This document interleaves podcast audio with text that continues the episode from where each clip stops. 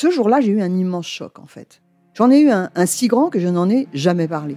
En fait, adolescente, je me sentais déplacée, comme un, comme un geste ou comme une parole peuvent être déplacées. En famille, en amour, au travail, en société, trouve-t-on jamais tout à fait sa place? Ce sentiment d'être en adéquation avec soi-même, de se rapprocher de la personne que l'on a l'ambition d'être. Une carrière pertinente qui nous rend heureux, un entourage qui nous aime pour ce que nous sommes, une vie qui nous ressemble ou tout du moins nous trahisse le moins possible. Parfois, ce sentiment de cohérence arrive vite, parfois plus tard, quelquefois jamais. Le plus souvent, il se déplace par vagues. Je suis Marion Ruggieri et dans le podcast Les Vagues, un tout nouveau podcast de Elle, j'interrogerai des personnalités sur le moment où elles se sont senties à leur place pour la première fois, mais aussi le moment où elles se sont senties déplacées. Je me rendrai chez elles ou dans un lieu cher à leurs yeux pour qu'elles me racontent ce jour fondateur où elles se sont dit ⁇ Là, je suis bien, je suis là où j'ai toujours voulu être, et c'est moi. Découvrez et écoutez les vagues à partir du 24 octobre sur toutes les plateformes de podcast. Bonne écoute. Hiring for your small business? If you're not looking for professionals on LinkedIn, you're looking in the wrong place. That's like looking for your car keys in a fish tank. LinkedIn helps you hire professionals you can't find anywhere else, even those who aren't actively searching for a new job but might be open to the perfect role. In a given month, over 70% of LinkedIn users don't even visit other leading job sites. So start looking in the right place. With LinkedIn, you can hire professionals like a professional. Post your free job on linkedin.com slash people today.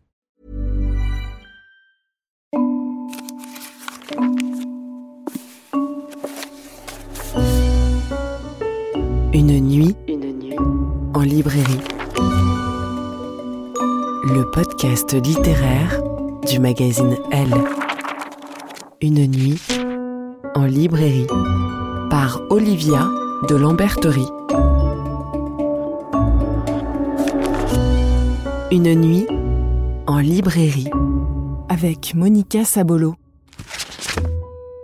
Nous sommes dans le 16e arrondissement, à Paris, 118 rue de la Pompe, chez Lamartine, une librairie papeterie indépendante fondée en 1926. On est à deux pas du lycée Janson de Sailly, qui accueillit, entre autres élèves, Sacha Guitry, Henri de Monterland ou Emmanuel Carrère. Lamartine est réputé pour la qualité de ses conseils. On vient pour acheter un best-seller ou un stylo, on repart avec une pile de romans, recommandés notamment par le directeur de la librairie, le formidable Stanislas Rigaud. Les clients sont partis, la nuit est tombée, un rêve éveillé commence. Nous voilà enfermés dans cet endroit où les auteurs sont rois, avec une femme merveilleuse. Romancière de l'adolescence, écrivaine aux mots poétiques et à l'esprit facétieux, auteur de Grand Montana, Summer, Eden, c'est aussi une spécialiste des tortues marines et une amoureuse des chouettes avec laquelle nous allons passer la nuit.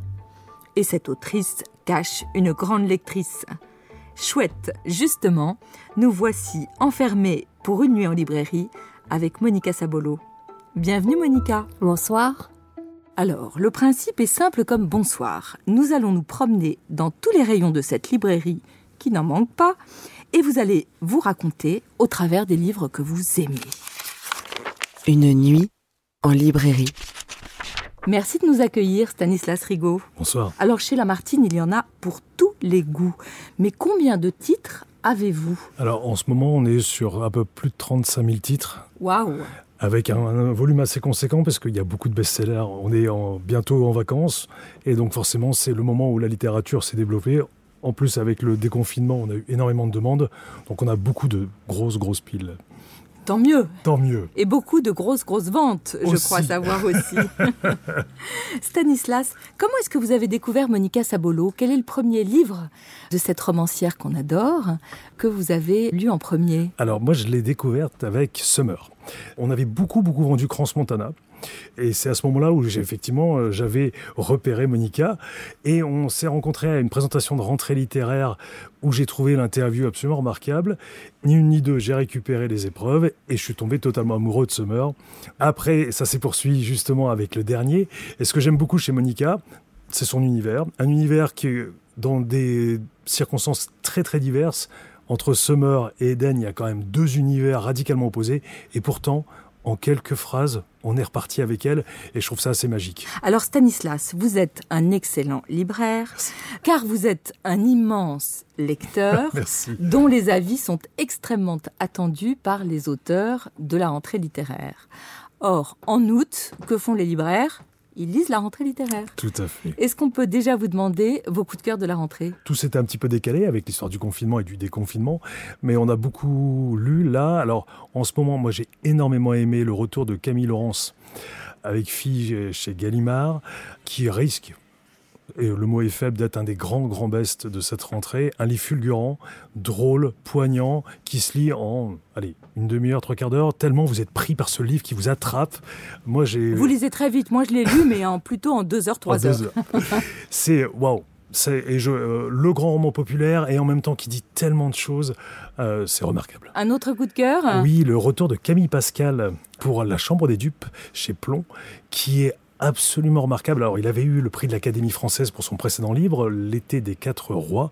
Et là, il revient sur une histoire d'intrigue à l'époque de Louis XV, juste avant la bascule de Louis XV. C'est brillant, c'est extrêmement méchant, drôle, acéré. Euh, moi, ça m'a fait penser, même si l'époque n'est pas la même, à Laclos. C'est, à mon avis, un des très grands livres aussi de cette rentrée. Merci de nous donner envie. Merci Stanislas. Euh, Monica, quelle euh, cliente de librairie êtes-vous? Est-ce que vous venez avec euh, la liste de vos envies? Est-ce que vous vous laissez convaincre euh, par des libraires comme Stanislas? J'aime bien l'illusion de découvrir quelque chose, c'est-à-dire un livre, un auteur dont le libraire me parlerait en chuchotant comme quelque chose d'un peu clandestin qui euh, ne s'adresse qu'à quelques initiés. On retrouverait un auteur culte ou disparu ou qui a publié extrêmement peu de textes, ce genre de choses. C'est toujours été ce, ce mystère-là qui m'a poussé dans les librairies, mais dès l'adolescence. Si on voulait euh, vous connaître pour nos auditeurs, je vais vous demander de faire un portrait chinois, mais pas avec des animaux, on en parlera plus tard, avec des livres. Quels sont ou quel est le livre qui permettrait à nos auditeurs de mieux vous connaître? Je choisirais trois livres qui sont très différents, justement, qui ça donnerait un portrait chinois un peu étrange. Je commencerai peut-être par Virgin Suicide, qui est vraiment le livre de Jeffrey Eugenides qui a été une sorte d'éblouissement pour le style avant tout, et puis cette façon d'avoir des idoles lointaines et d'être fétichiste avec des détails, euh, un gloss, une brosse, une façon de s'habiller, un regard, ça c'est quelque chose qui me touche énormément et je pense qu'il est assez proche de mon univers. Bien sûr, vous, vous êtes la romancière du short en jean. J'aime énormément cette définition. Et, mais ensuite, je prendrais un, auteur comme James Ellroy. Waouh Ouais, pour peut-être le plus sombre et le plus troublant de ses livres pour moi, qui est euh, Ma part d'ombre, qui est un livre très personnel et qui m'a énormément secoué par sa sincérité. Donc où il évoque euh, l'assassinat de sa mère en 1958, un meurtre qui n'a jamais été élucidé et qui explique euh, sa jeunesse d'adolescent perturbé et également toute finalement sa carrière euh, d'écrivain hantée. Je saurais peut-être pas exactement pour quelle raison cela résonne si fort, mais peut-être cet endroit du trouble. Ça vous va bien, mais vous avez aussi une grande part de lumière. Vous êtes très drôle, vous êtes lumineuse, et dans vos livres, il y a justement euh, cette, ce clair-obscur toujours. Est-ce qu'il y a une, part de lumière? Alors voilà, le, troisième euh, auteur, je dirais, parce que c'est à peu près tous ses ouvrages, c'est David Sedaris qui est ah. un écrivain américain que je trouve hilarant et qui est ces livres sont des chroniques familiales, personnelles, euh, où l'autodépréciation est permanente. Et je trouve que ses obsessions, sa vision de l'existence, cette espèce de, personnalité, de, loser euh, poétique, euh, je sais pas. Je me retrouve également aussi bien dans James Ellroy que dans David Sedaris. Alors pour vous connaître, évidemment, le plus simple, c'est de lire vos livres.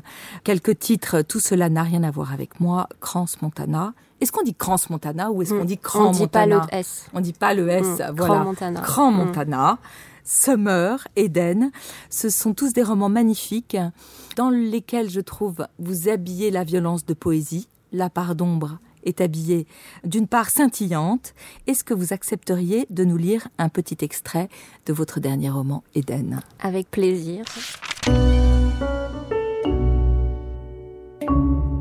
J'ai choisi un passage euh, qui évoque la forêt, qui pour moi était presque le personnage principal du livre.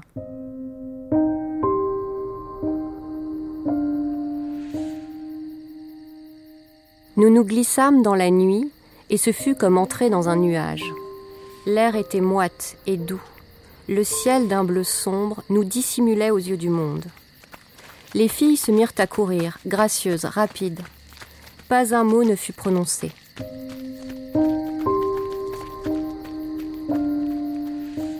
Je jetai un œil à la route déserte et m'élançai derrière elle, ajustant mes foulées aux leurs. Nous entrâmes dans la forêt en file indienne. Les hautes branches remuaient sous la brise. Ellie se retournait à intervalles réguliers pour vérifier que nous étions toutes là. Ces bois attrapaient la lumière de la lune. Au bout d'un moment, je fus capable de distinguer leur souffle, la respiration hachée de Baby, l'inspiration sifflante de Diane, le tout sautement d'Ellie. Par instants, l'une ou l'autre me frôlait, la douceur d'un plumage, l'éclat d'une fourrure.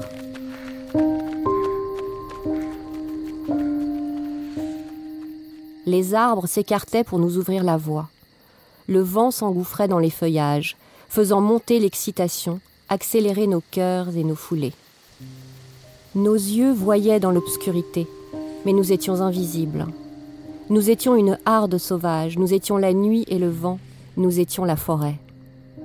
Nous étions la permanence de toute chose en mouvement, nous étions sans fin ni commencement, le souffle et la pulsation de la terre. À travers nos yeux s'ouvraient ceux de la forêt.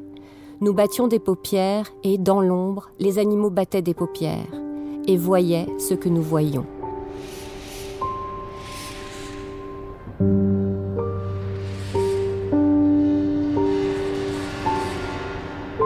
Une nuit en librairie. Monica Sabolo, ce podcast est encore tout jeune, mais il y a déjà des traditions. Pour commencer, rendons-nous au rayon de la jeunesse, à la recherche des ouvrages qui vous ont donné le goût de lire et peut-être même d'écrire. 21h15. La nuit en librairie. Au rayon jeunesse.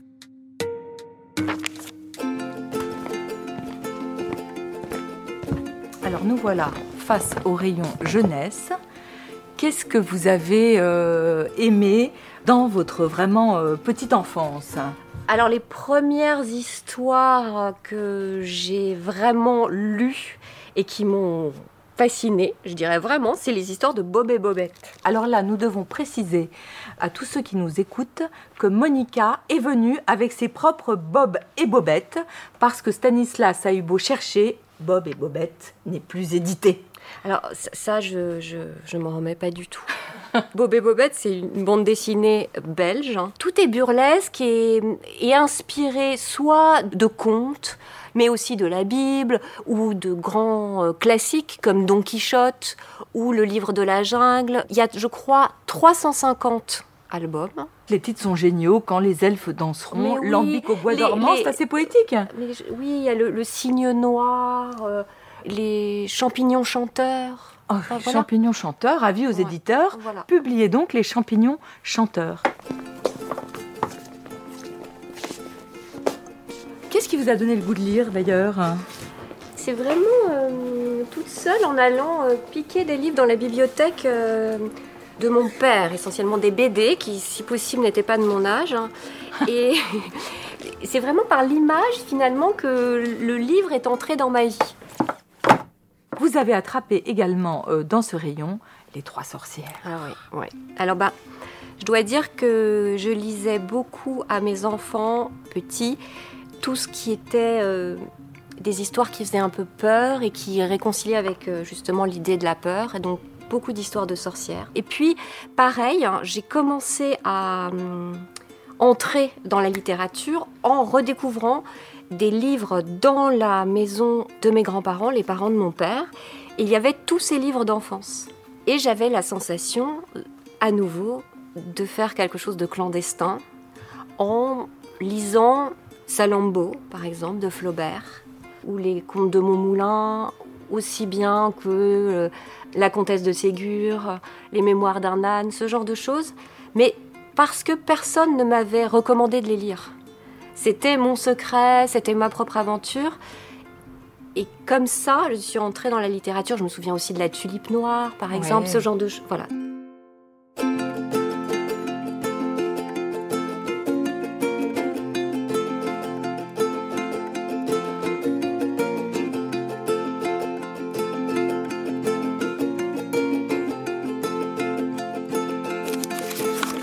Une nuit en librairie. Monica Sabolo, c'est par la BD que vous plongez enfant dans la lecture. Alors après Bob et Bobette, vous aviez pour héroïne Yoko Tsuno, ingénieur en électronique, pilote d'hélicoptère et ceinture noire d'aïkido, et Cléopâtre, la Cléopâtre d'Astérix, femme puissante s'il en est. Pourquoi les avoir aimées, elles, plutôt par exemple que les sages et plutôt Tarte, euh, Caroline ou Martine Est-ce que vous vous identifiez à elles je crois surtout que à l'époque, je cherchais des héroïnes féminines. Mais je lisais le journal de Spirou et la plupart des héros étaient des garçons.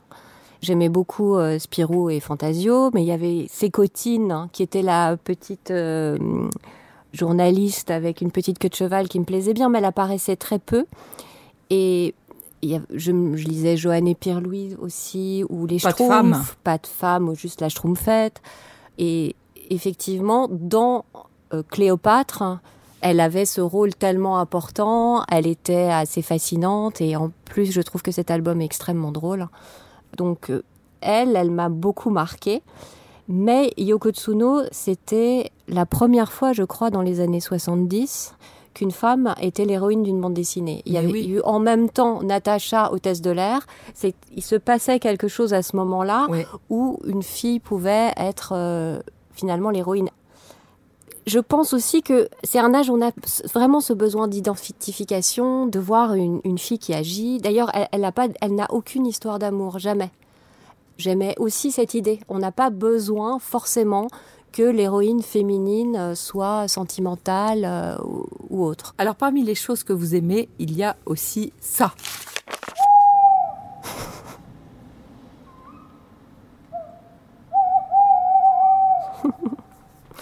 Vous venez de publier votre premier livre pour les enfants, mhm. La Chouette Blanche, dans la très bonne collection Une histoire et au lit, coédité par France Inter et Michel Lafon, dont les héros sont une bande d'enfants à la recherche d'une chouette blanche. Et si je ne me trompe pas, parmi les héros d'Éden, il y avait aussi une chouette qui mhm. s'appelait d'ailleurs Beyoncé. Pourquoi aimez-vous les chouettes?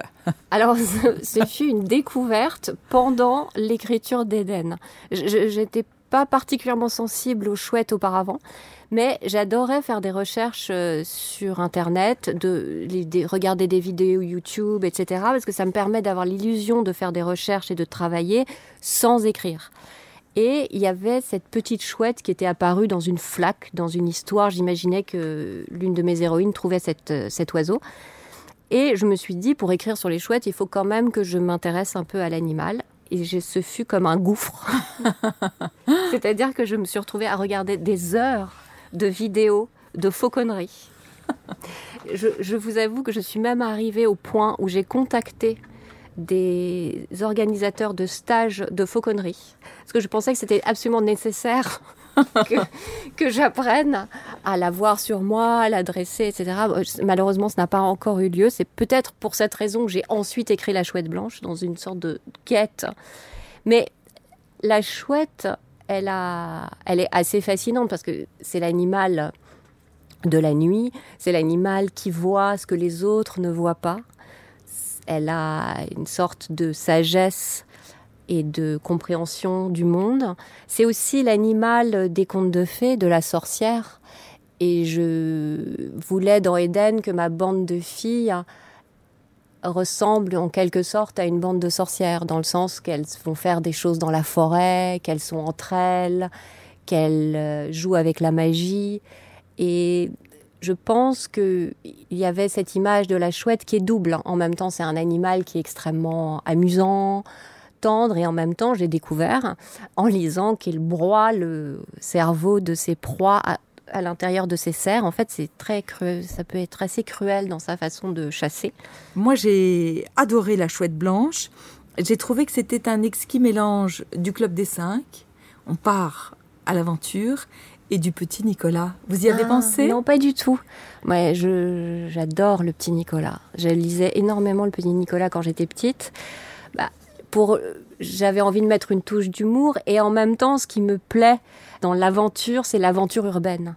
C'est-à-dire qu'il cherche une chouette blanche, mais à l'intérieur même de Paris, dans un square, là où elle ne devrait pas être. Et ils ont l'impression, ces enfants, qu'il y a des animaux sauvages euh, qui sont partout.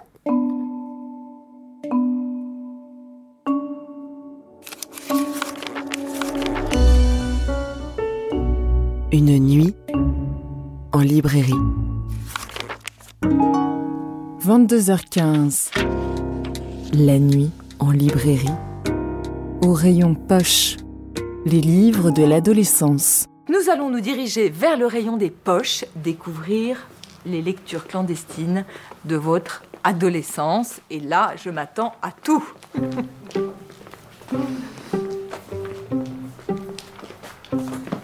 Est-ce que vous vous souvenez du premier livre que vous avez acheté? Je me demande si ce n'était pas Cent ans de solitude. Je ne sais pas pour quelle raison ce fut celui-là, mais ce fut un éblouissement. Parce que le réalisme magique. euh, Alors il y avait la magie, mais l'aspect de la saga familiale aussi euh, extraordinaire et je pense euh, l'aspect tropical. Je sais pas, je me sentais euh, chez moi et en même temps complètement ailleurs euh, avec ces personnages et probablement effectivement l'aspect baroque, l'aspect de la langue que je trouvais assez fascinante. Je ne pensais pas qu'on pouvait écrire comme ça. Ce qui est fascinant, c'est que quand vous parlez de Garcia Marquez, on pourrait parler exactement avec les mêmes mots, par exemple de Summer, où on était dans une ambiance moite, où on avait l'impression de respirer les fleurs. Donc peut-être il y a des résurgences comme ça. Ah oui, je suis sûre qu'il a joué un, un rôle dans une sorte de déclic, mais comme Stephen King aussi, d'une autre façon.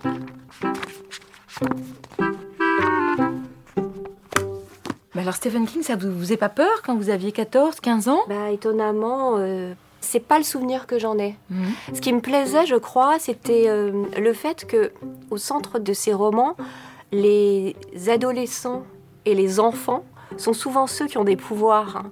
Cette étrangeté que ressent euh, l'adolescent dans les livres de Stephen King me semblait très proche de mon sentiment euh, de bizarrerie au monde.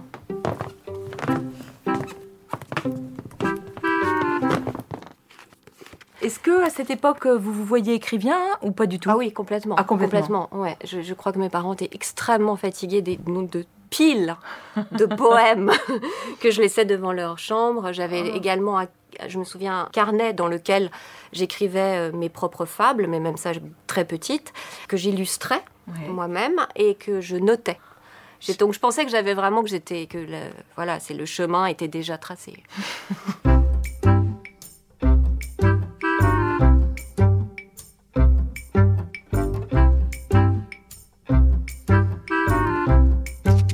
Une nuit en librairie. Monica Savolo, vous voilà adolescente et je crois que c'est à cette époque que vous avez un choc. Vous découvrez Beloved de Toni Morrison, peut-être même à sa sortie. Il est sorti en 1987. Oui, je l'ai découvert à sa sortie, c'est vrai. Comment Pourquoi Je crois que c'est un libraire hein, qui me l'a recommandé. Merci les libraires. Ah ouais, c'était vraiment l'époque où je j'adorais cette euh, ces discussions avec le libraire qui à nouveau euh, me chuchotait euh, comme dans un trafic secret des titres merveilleux et je la découvrais. Je, je pensais que c'était un homme hein, d'ailleurs. Ah bah bien sûr, Voilà. Toni Morrison. Et Oui. j'ai été stupéfiée par cette lecture parce que c'est c'est l'histoire donc d'une mère qui est revisité par sa fille disparue, qui revient à la vie d'une certaine façon. Donc c'est un mélange de, de réel, de la violence du réel et de beauté lyrique et fantastique, mais comme un chant, comme quelque chose qui s'élève d'une puissance et d'évocation incroyable. Et le fait de pouvoir retranscrire le réel par euh, le fantastique, le surnaturel, avec autant d'acuité et également d'empathie, m'a euh, ouvert, je pense, une nouvelle porte vers la possibilité de l'écriture. Alors à l'époque, euh, vous êtes adolescente, vous écrivez des poèmes, des fables, mais pas seulement. Vous avez pour héroïne Cléopâtre et Yoko Tsuno, mais vous avez un autre héros. On l'écoute.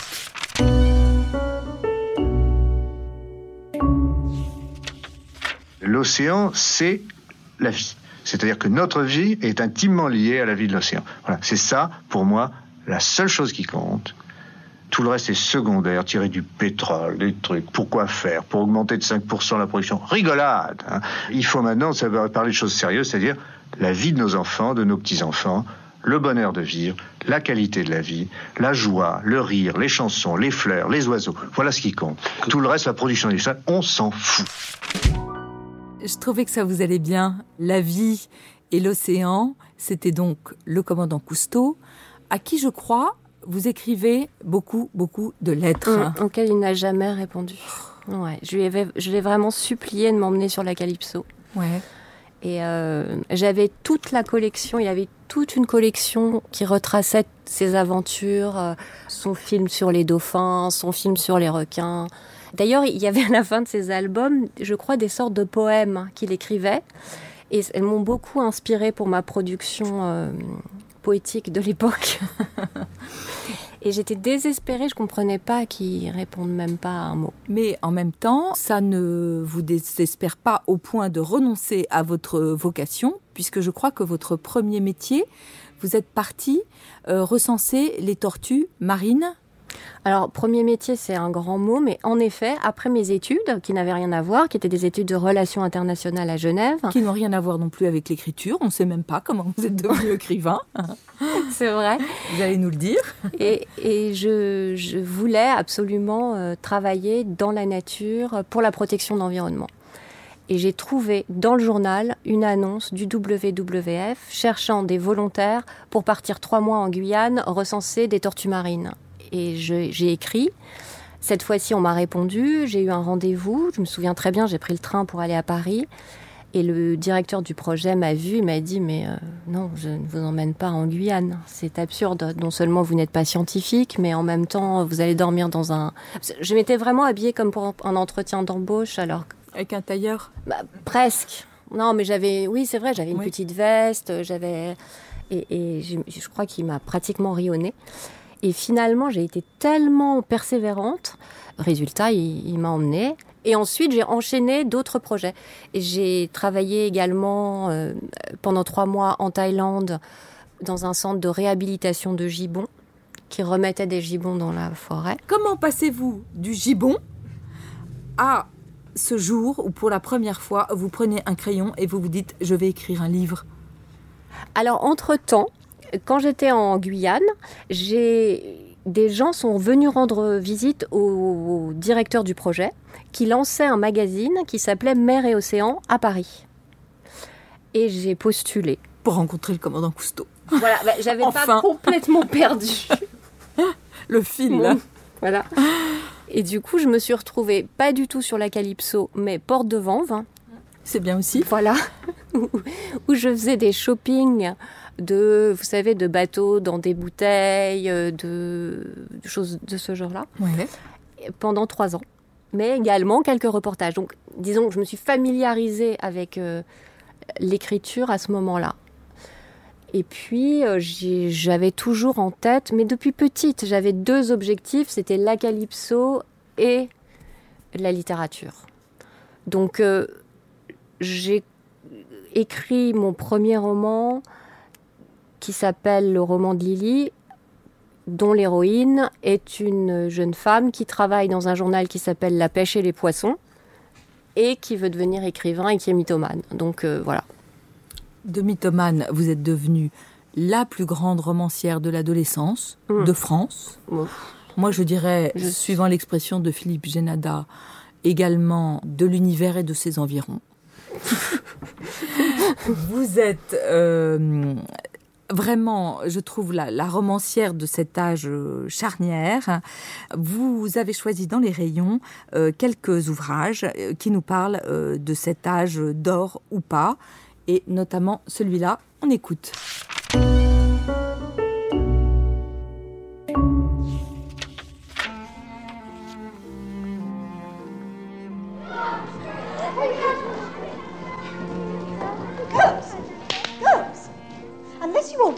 Yourselves with rather more grace and considerably less noise, Mrs. Appleyard will see to it that none of you go to Hanging Rock today.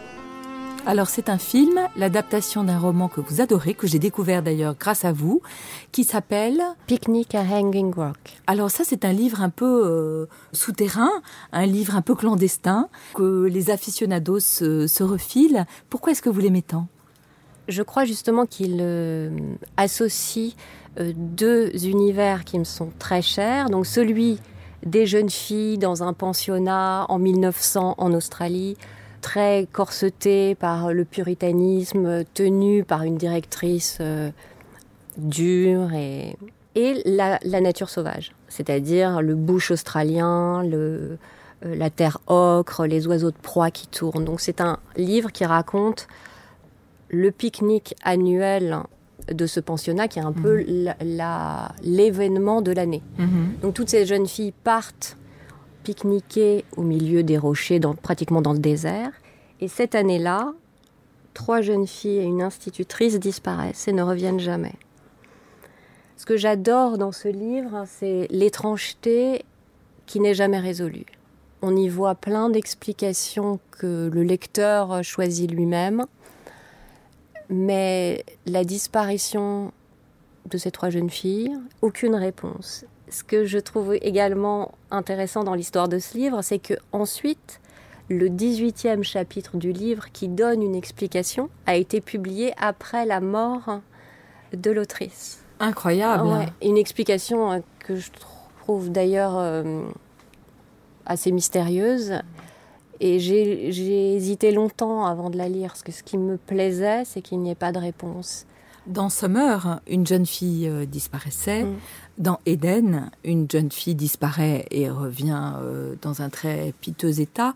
On a l'impression que chez vous, la jeunesse est l'âge de tous les possibles, de toutes les possibilités, et en même temps qu'elle est toujours rattrapée par euh, euh, la férocité du monde ou alors d'ailleurs la férocité d'une histoire familiale compliquée. C'est ça qui vous plaît dans cet âge-là, ce double jeu? Il y a quelque chose d'universel dans l'adolescence, euh, selon moi, qui transcende les origines, quelles qu'elles soient, sociales, familiales, ethniques.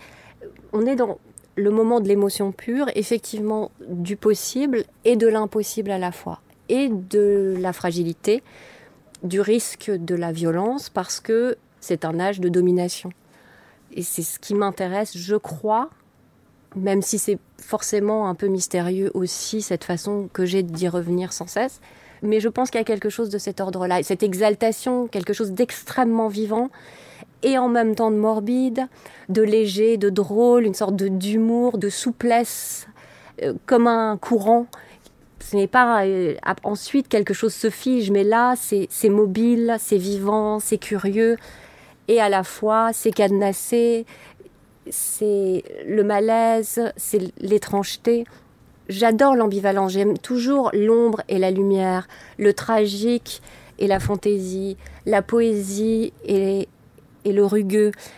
C'est un âge qui va magnifiquement avec cela et j'adore les dialogues également, la langue de cet âge-là, peut-être parce que ça a trait à un autre euh, domaine qui me plaît toujours et qui m'inspire, c'est vraiment tout ce qui est de l'ordre de la pop culture. Alors là, Monica, on part en exploration parmi les 35 000 titres de cette librairie. Vous avez pris votre sac à dos et nous allons chercher dans tous les rayons les romancières qui vous touchent particulièrement, celles de l'intime, de la féminité, de la mémoire. Une nuit en librairie.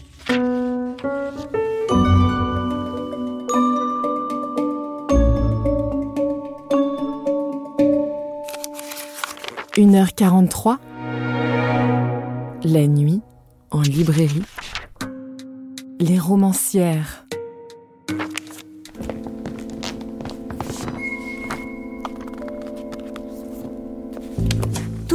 Vous êtes emparé de tout Maggie Nelson, qui je crois est votre dernier coup de foudre.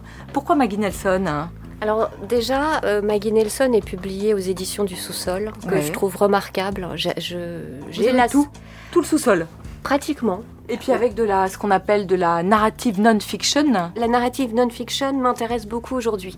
L'écriture euh, de soi qui est mélangée avec euh, une sorte de document sur l'époque ou sur l'Amérique, cela hum, m'intéresse particulièrement. J'essaie de voir comment on peut faire ça sans être indécent, sans être trop tourné sur soi, comment elle touche à l'universalité.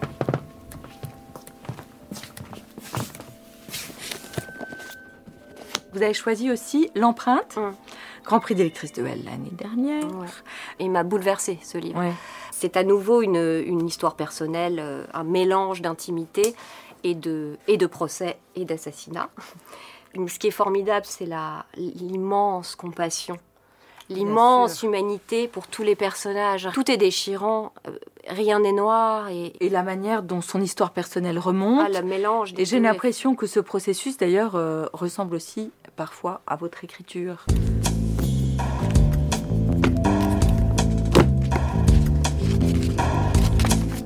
Alors après, vous avez choisi un livre, je ne sais pas s'il y a des assassinats ou pas, parce que je ne l'ai pas lu. Eh bien, ça tombe bien. Même les co- co-girls, même les co-girls ont du vague à l'âme. Alors, c'est pas du tout le même genre. Il n'y a aucun assassinat. C'est- euh, plutôt l'impression de découvrir un livre, vous savez, que personne ne connaît ou qui a été culte. Donc, Tom Robbins, l'auteur de, ce, de Même les Cowgirls ont du vague à l'âme, euh, l'a écrit en 1967. 16, pardon, et c'est l'histoire d'une fille qui a des pouces extrêmement longs, Mhm. démesurés, et donc du coup qui fait de l'autostop, qui s'en sert comme d'une arme et qui va traverser toutes les États-Unis. Et c'est un roman qui est assez halluciné, euh, très euh, contre-culture de l'époque américaine, mais avec euh, où elle va rejoindre un ranch peuplé de cowgirls qui vivent entre elles, qui sont extrêmement drôles et totalement folles.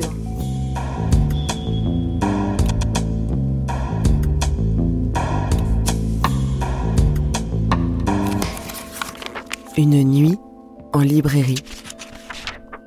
Monica Sabolo, vous êtes la romancière de l'intime, euh, de la féminité, de la mémoire aussi, du souvenir. Et nous sommes partis en exploration à la recherche de romancières qui vous touchent particulièrement, qui vous touchent parce qu'elles parlent du métier de vivre, mais aussi du métier d'écrire. Écoutez.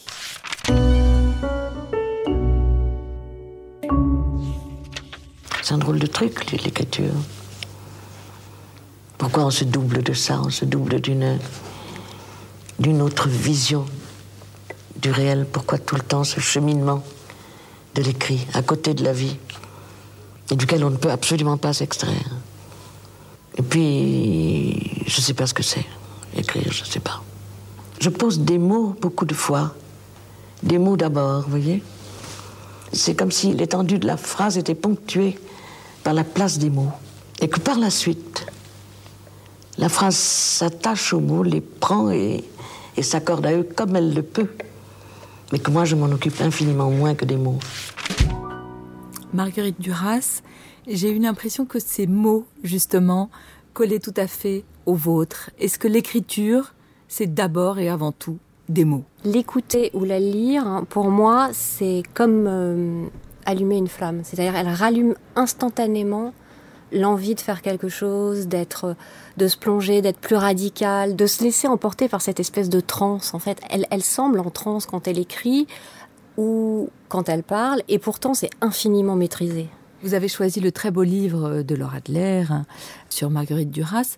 Est-ce que quand vous écrivez, vous êtes en transe? Hmm. Ouais, parfois un peu. En fait, j'ai la sensation que j'oscille entre deux états.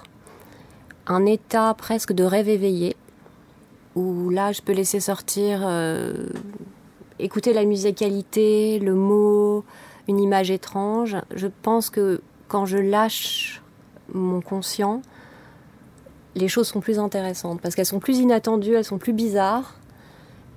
Et je vais à un endroit où je touche, enfin j'essaye de toucher à ce qui pour moi est indicible avec des mots qui ne collent pas complètement à l'émotion. Et ensuite, c'est comme si je me réveillais et que je reprends le texte pour le structurer et pour raccrocher, essayer d'aller quelque part, etc. Il y a des moments qui sont très organisés, très maîtrisés, et d'autres beaucoup plus euh, comme un flot qui, par lequel je me laisse porter. Et c'est probablement euh, mes moments préférés. C'est vraiment des moments de bonheur dans l'écriture, de lâcher. Alors, quelquefois, c'est catastrophique. Hein. C'est ça, ça est le risque. Alors, dans ce cas-là, votre éditrice, Karina Ossine, éditrice chez Jean-Claude Lattès, et puis éditrice aujourd'hui chez Gallimard, me disait que pour écrire, il faut que vous nagiez. À quoi vous pensez quand vous nagez tous les jours? C'était particulièrement vrai pour Summer, qui est un roman vraiment aquatique. Hein. le lac est un personnage. Alors, j'allais nager tous les jours. J'ai vraiment l'impression d'avoir écrit ce, ce, texte complètement sous l'eau.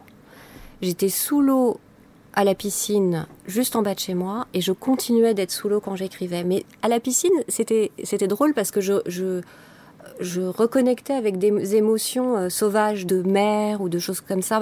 Le bruit de l'eau les sons des voix sous l'eau, les reflets, les ombres me remettaient dans une eau qui pouvait être celle du lac et qui me mettait dans cet état-là. Et peut-être que ça me permet aussi de lâcher la partie la plus maîtrisée de mon esprit. Donc quelque chose se détend quand je nage. On écoute maintenant une autre euh, très grande écrivaine nous parler d'écriture.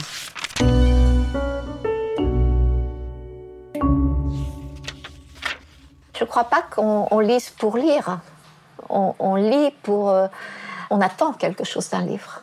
Un livre, c'est d'abord une forme à trouver. C'est encore possible d'inventer des nouvelles formes aujourd'hui? Ah bien bien sûr. L'histoire de la littérature n'est faite que de, formes différentes. Vous faites part de, de soi-même. Vous avez reconnu Annie Ernaux qui dit cette chose qui a l'air folle. L'écriture naît de l'écriture. Ah, je suis absolument d'accord avec euh, cette, euh, cette phrase, je la trouve magnifique. Aussi bien Marguerite Duras euh, est dans la fiction et dans, le, dans la création romanesque, elle l'assume absolument, et Annie Ernaux dit complètement le contraire, c'est qu'elle essaye de refuser la fiction. En revanche, par rapport à ce qu'elle dit sur l'écriture qui crée l'écriture, je réfléchis à un projet, il est maigre. Il y a deux idées je sais maintenant par expérience qu'il faut que je me mette à écrire. Parce que le vrai projet va surgir dans le fait d'écrire. Et pour clore cette séquence sur l'adolescence, d'Eugénie, votre écriture possède une grâce très cinématographique. On parle souvent à votre propos de Sofia Coppola, mais moi, c'est à une autre réalisatrice que vos romans me font penser. On écoute. Thank you.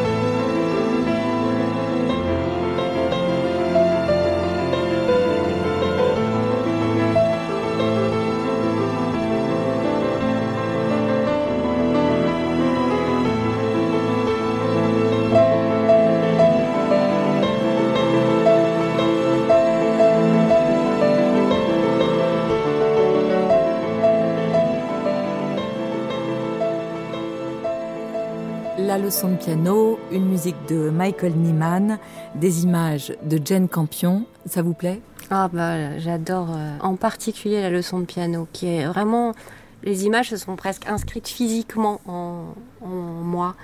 Euh, à nouveau ce mélange de société puritaine, de féminité, de sauvage, de désir, de liberté, de force et de violence. Enfin, je trouve que on, touche à une sorte de perfection. Alors vraiment, comme le sparadrap du capitaine Haddock, il y a une référence qui colle à votre œuvre, et quel bonheur et quelle justesse, c'est Joyce Carol Oates. dont on n'a pas encore parlé. Est-ce que si vous deviez partir euh, dans les chutes, par exemple, vous emporteriez un livre de Joyce Carol Oates? Oui, bien sûr. Effectivement, je, me fais souvent, c'est vrai, hein, je me fais souvent mon petit top 5 de Joyce Carol Oates. Alors ça bouge, hein, je me dis non, peut-être celui-là, ok. Et les chutes est dans, certainement dans mon top 3. Top 3, les chutes. Il y a également le Nous étions les Mulvaney, peut-être. Blonde, euh, l'histoire de Marilyn Monroe euh, à l'intérieur de son esprit. En fait, ce qui est extraordinaire avec euh, cette autrice, c'est sa capacité à voir l'Amérique à travers tous les âges, toutes les époques, toutes les sociétés. La faculté qu'elle a de se promener aussi bien dans un milieu extrêmement urbain que dans le sauvage ou même dans des romans gothiques, par exemple comme Belle Fleur ou euh, c'est une trilogie gothique euh, que j'ai adorée où je me souviens particulièrement d'un étang un étang qui est vivant, qui chuchote, qui parle, qui protège un enfant et l'attaque aussi. Euh, elle, se promène en fait dans tous les genres et elle est, euh, je ne sais pas quand elle écrit, jour et nuit. Je pense qu'elle ne dort jamais, mais voilà. Je crois que c'est ça. Merci Monica.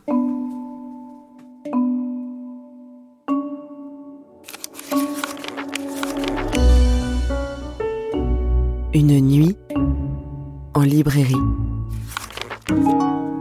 3h24, la nuit en librairie. Littérature contemporaine. Alors, nous allons continuer à nous promener dans les rayons incroyables de cette librairie. Il y a tous les rayons ici. Hein. Et nous allons aller vers le rayon de la littérature contemporaine, des auteurs d'aujourd'hui qui composeraient avec vous votre petite famille, votre petite tribu émotionnelle.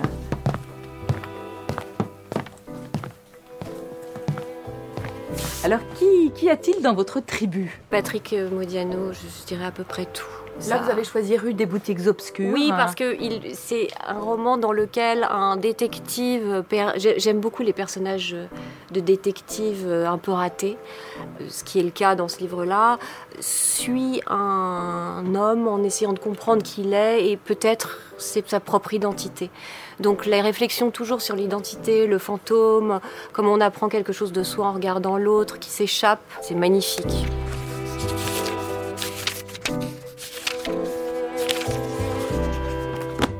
Et alors, vous avez également choisi, comme Martin Karl, le livre s'appelle La réaction. Et de quoi euh, s'agit-il? C'est l'histoire d'un garçon qui est un peu perdu, qui un peu par hasard se retrouve dans un groupuscule d'extrême droite. catholique intégriste qui s'appelle le Renouveau réactionnaire avec mhm. une galerie de portraits hilarante. J'adore le titre, La réaction je crois vraiment que, comme Martin Karl, c'est vraiment un des jeunes auteurs d'aujourd'hui très euh, ambitieux et qui s'empare surtout des faits de son époque.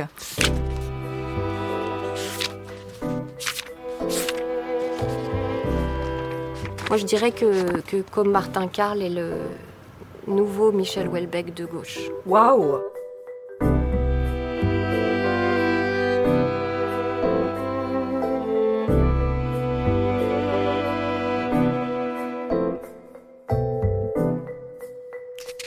Une nuit en librairie. Monica Sabolo, on va continuer de parler de votre petite famille émotionnelle. Et dans cette famille, il y a une très grande écrivaine qui vous aime. La preuve.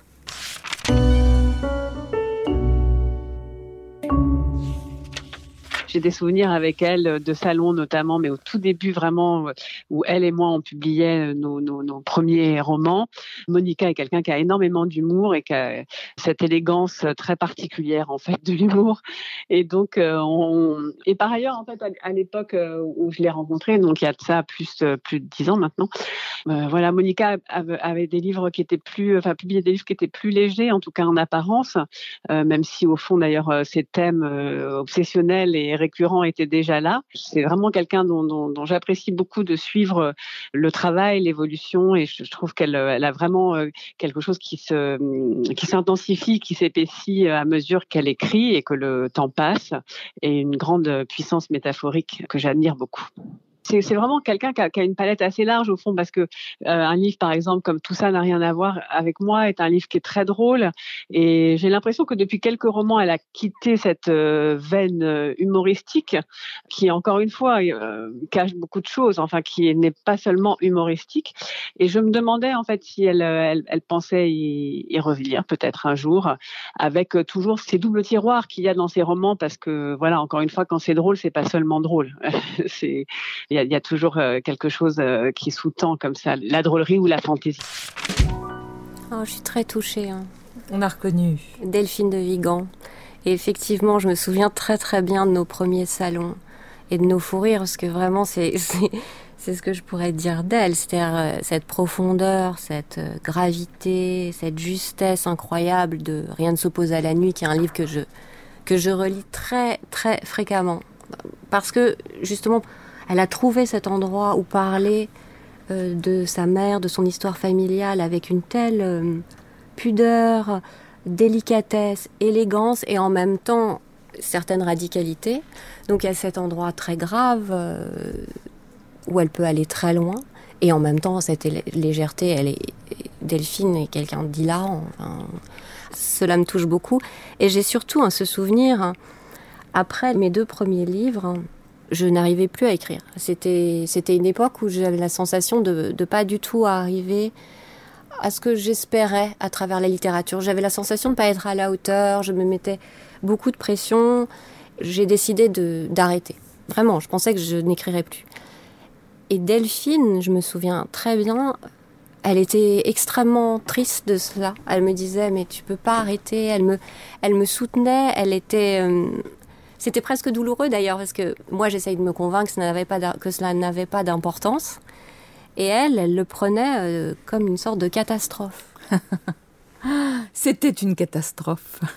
Est-ce que dans votre prochain livre, ah oui, il y aura un tiroir drôle hein? Alors oui, oui, en effet. Mais alors, c'est vrai. Et d'ailleurs, j'avais envie de renouer avec, avec ça, avec cet aspect-là, parce que finalement, étrangement, pour moi, d'écrire des choses drôles, c'est je pensais plus facile que l'inverse.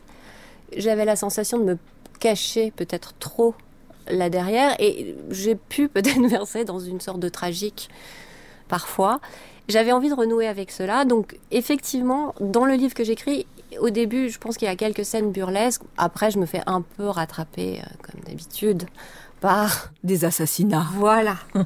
Et alors, en matière de drôlerie, on va finir avec un écrivain qui vous définit comme une amie d'enfance et qui dit de vous cette phrase que j'adore. Pour moi, Monica est une version de Modiano, sauf que je peux la toucher, c'est pratique. Vous avez reconnu C'est trop gentil. C'est, oui, c'est Philippe Janada. Voilà encore quelqu'un avec qui je peux parler de l'écriture euh, sans fin. Donc, a un humour et une plume extraordinaire et une sensibilité euh, folle. Finalement, on se voit très peu, pratiquement jamais. On s'écrit subitement, peut-être une ou deux fois par an, un échange de mails euh, très long et après plus rien. Mais j'ai vraiment la sensation qu'il est de ma famille. Hein. Sa présence me rassure. Rien que de le voir, j'ai l'impression qu'on va rire, euh, qu'on va aller boire. Euh, je pas. La vie devient un peu aventureuse. C'est l'aventurier du rien du quotidien, grand aventurier du quotidien, euh, Philippe Janada pour moi. Pour clore cette émission qui malheureusement va se terminer, quelques questions en rafale inspirées de vos titres, si inspirants, chère Monica. On est au mois d'août, c'est le moment de foncer chez Lamartine ou chez votre libraire préféré. Quelques conseils pour nos amis. La valise d'été de Monica Sabolo. Un livre à lire dans la jungle Le titre de votre deuxième roman. Je dirais peut-être L'amant de Marguerite Duras, qui se passe donc euh, durant son adolescence en Indochine, parce que je trouve que même s'il n'est pas réellement question de jungle, cette, chaleur euh, humide, cette ambiance euh, d'eau et, de végétation, je la ressentais physiquement en lisant ce livre. Si vous partez à la montagne, un livre à lire à Cran-Montana euh, Félicidad de Frédéric Berthet qui est un recueil de nouvelles à l'intérieur de laquelle il y en a une qui je crois s'appelle Hors piste et qui est hilarante. C'est un écrivain qui va à la montagne en pensant qu'il va écrire, que ça va l'aider. Il a évidemment, il n'arrive pas à écrire le moindre mot et il part en promenade euh, autour de l'hôtel. Il croit qu'il va mourir, il se met à neiger alors qu'il est à 200 mètres de, l'hôtel. C'est une petite merveille. Il fait chaud, c'est l'été, un livre à découvrir en summer. Jour barbare de William Finnegan, qui est l'histoire d'un reporter de guerre euh, américain qui trouve un sens à son existence et s'échappe du monde et se retrouve à la fois à travers le surf. C'est une histoire extraordinaire, même si on ne s'intéresse pas une seconde au surf. Euh, c'est une petite merveille. Et je crois aux éditions, aux éditions du, sous-sol. Et enfin, un livre qui, au contraire, on quitte le sous-sol, nous mènerait à l'Éden. Alors, je suis en, ce moment en train de lire Un pédigré de Patrick Modiano ce monde d'un Paris disparu avec des, barons louches, euh, euh, des personnages étranges qui changent d'identité, tout ça avec des phrases extrêmement courtes mais qui dressent une galerie de portraits d'un monde fantomatique, pour moi est vraiment euh, une montée au paradis. Une nuit en librairie.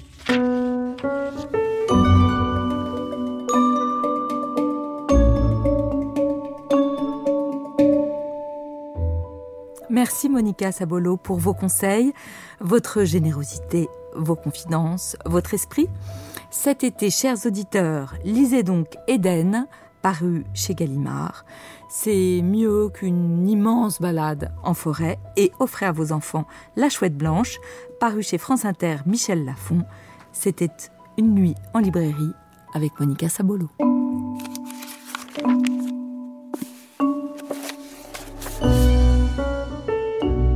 Une nuit en librairie. Toutes les nuits en librairie sont en podcast sur les plateformes de streaming.